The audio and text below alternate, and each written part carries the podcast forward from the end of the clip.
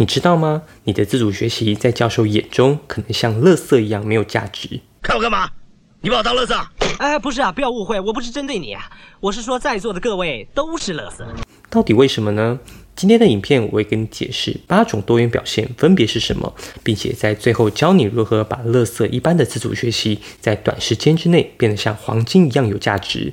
这是一个用生活实例提供专业辅导知识的频道，希望能够提供你在生活难题上的建议。我是 Forty Seven，每周八分钟云端辅导室陪你聊聊心理事。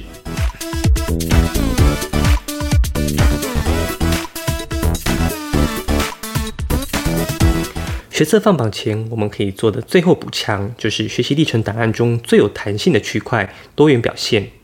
多元表现有八个子项目，分别是自主学习计划、社团、干部、服务学习、竞赛、非修课记录之成果作品、检定证照、特殊优良表现。同学们最常问的问题就是：我的档案要放在哪一个位置？其实教育部并没有对每一个子项目下一个绝对的定义，大多需要同学自行摸索。其中以非修课记录之成果作品与特殊优良表现最多疑问，在这边先简单解释一下这两个子项目。所谓非修课记录之成果作品，就是学校正式课程以外的学习成果，例如你自己学弹吉他、创作歌曲，或是你自己发明一套桌游，这些在教室以外的学习成果，都算是非修课记录之成果作品。至于特殊优良表现，也没有特别规范，一定要某种层级以上的肯定才算。所以我认为，就是有特定单位对你的表现给予肯定，都可以算是特殊优良表现。例如，你去一些单位帮忙，他们给你的感谢状，或是你去投稿小说、漫画获奖，这些都是特殊优良表现。因为这两个项目最模糊，同学如果不知道要放哪里，就可以放在这两个位置。另外，我想提出一个比较迟疑的部分，希望有关单位可以给我一点解答。社团只能够是学校社团吗？如果在校外参加一些社团，也可以纳入吗？我以前有朋友喜欢玩生存游戏，学校没有人可以跟他谈这类的话题，他就自己在校外找到一群志同道合的朋友，每周聚在一起穿迷彩装，研究国军装备等等。为什么他要到校外才能找到同好呢？因为校内没有人可以跟他讨论这样的议题。这个也是社团的一种，我想不到任何这种校外社团不能放入学习历程的理由。另外，有一些学生活动是不容易切割的，例如我是机器人社团的干部，请问我要放在社团还是干部经验呢？我们的机器人社团有出去比赛得奖，那又要放在哪里呢？如果我们社团去偏乡带机器人营队，那又要怎么办呢？我相信正在看影片的你应该被问到哑口无言吧。这些项目非常容易混淆，每一个学生都生怕传错位置被扣分。我认为教授们在很短时间内要看很多资料的情况下，应该不会去计较你放在哪里。重点是内容上是否可以呈现你适合就读他们的科系。我们只要紧抓住这个核心，就不用担心位置传错的问题。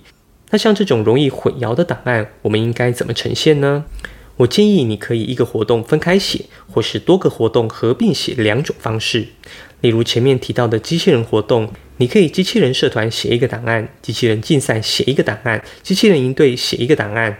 那你的每一份档案既不会传错，也会非常聚焦。另一种多个活动合并写的方式，就是让教授在一份档案中看到社团、竞赛、干部、服务学习等不同面向，就像健达初级蛋一样，三个愿望一次满足，既可以有效表达自己不同面向的能力，还能帮教授节省时间，让教授不用再花力气去点开别的档案。人家传 G H I J 四个档案，教授要点四次，你把这四个档案合并到竞赛。那教授点开一次就可以知道你既有专业能力，又有热心服务与领导力。这种合并的档案，你可以到简章中看看该所学校参采的项目有哪些，就传到那个位置就好。自主学习是最多科系需要看的多元表现项目。为什么一开始我说你的自主学习在教授眼中可能是垃圾呢？这不是我说的，这是我在严胜宏教授的脸书贴文中看到的。原文就是国教署给高中的格式是个垃圾，不知道什么人想出来的。高度建议高中老师让学生同时填写国教署给的格式，但是另外制作合理的报告，以超连接的方式给大学教授看到。而且这句话还说必须置顶。这句话虽然说得很重，但非常有道理。同学们，你想想看，学校的那份表格，你觉得看起来舒服吗？如果连你都觉得这种表格很烂，那怎么可以拿去给教授看呢？我最无言的是，这种表格需要写出每周进度。那种每周进度的内容，只要不是文盲都可以写出来吧？这种没有辨识度的文字，就不要放在第一页，浪费教授的时间了。请同学制作合理的报告给教授看，不要在那边辣眼睛。看到这边，你应该很想删掉之前的自主学习吧？高三同学可以在四月左右上传到学习历程系统，所以如果想把自主学习拿来重置，是完全没问题的。我这边的建议是重置，不是做一份新的。原因是做新的蛮耗费心力的。当然，如果你想完全做一个新主题，也不是不可以。会想做新主题，大概是现在想要念的科系跟之前自主学习主题不一样。这种生涯目标的转变，在学测放榜那天会最明显。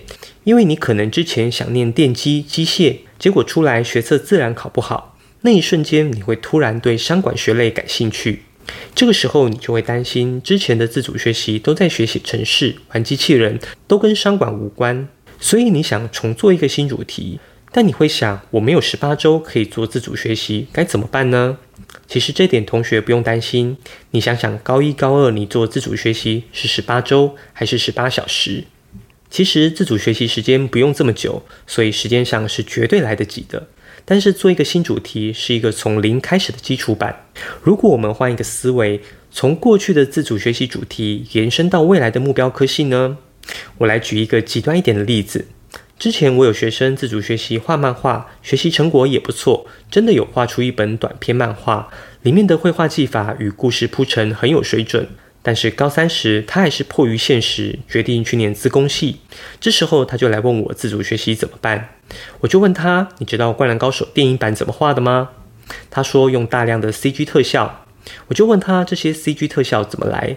这时候他就明白了，这些 CG 特效需要软体工程师来发明与操作。每一位要去念资工的，都在告诉教授他多会写程式，但应该没有人专门去研究 CG 动画的程式应用吧？这就是从之前的自主学习基础延伸到科系的个人标签。如果你有需要有人帮你解决自主学习重置延伸的问题，你可以到下面的留言区跟我预约时间，我们可以简单聊聊哦。或者你也可以直接使用这套学习历程金牌写作课，我将会成为你的学习历程指导教练，帮助你找到独特的个人标签。如果你喜欢这部影片，希望你可以点个赞，这样演算法就会推荐更多相同类型的影片给你。你也可以发了我的个人网站，里面有许多免费的升学资讯。如果你有什么升学相关的问题，可以在下方留言，我会一一回复你。云端辅导室陪伴你生活大小事，我们下周见。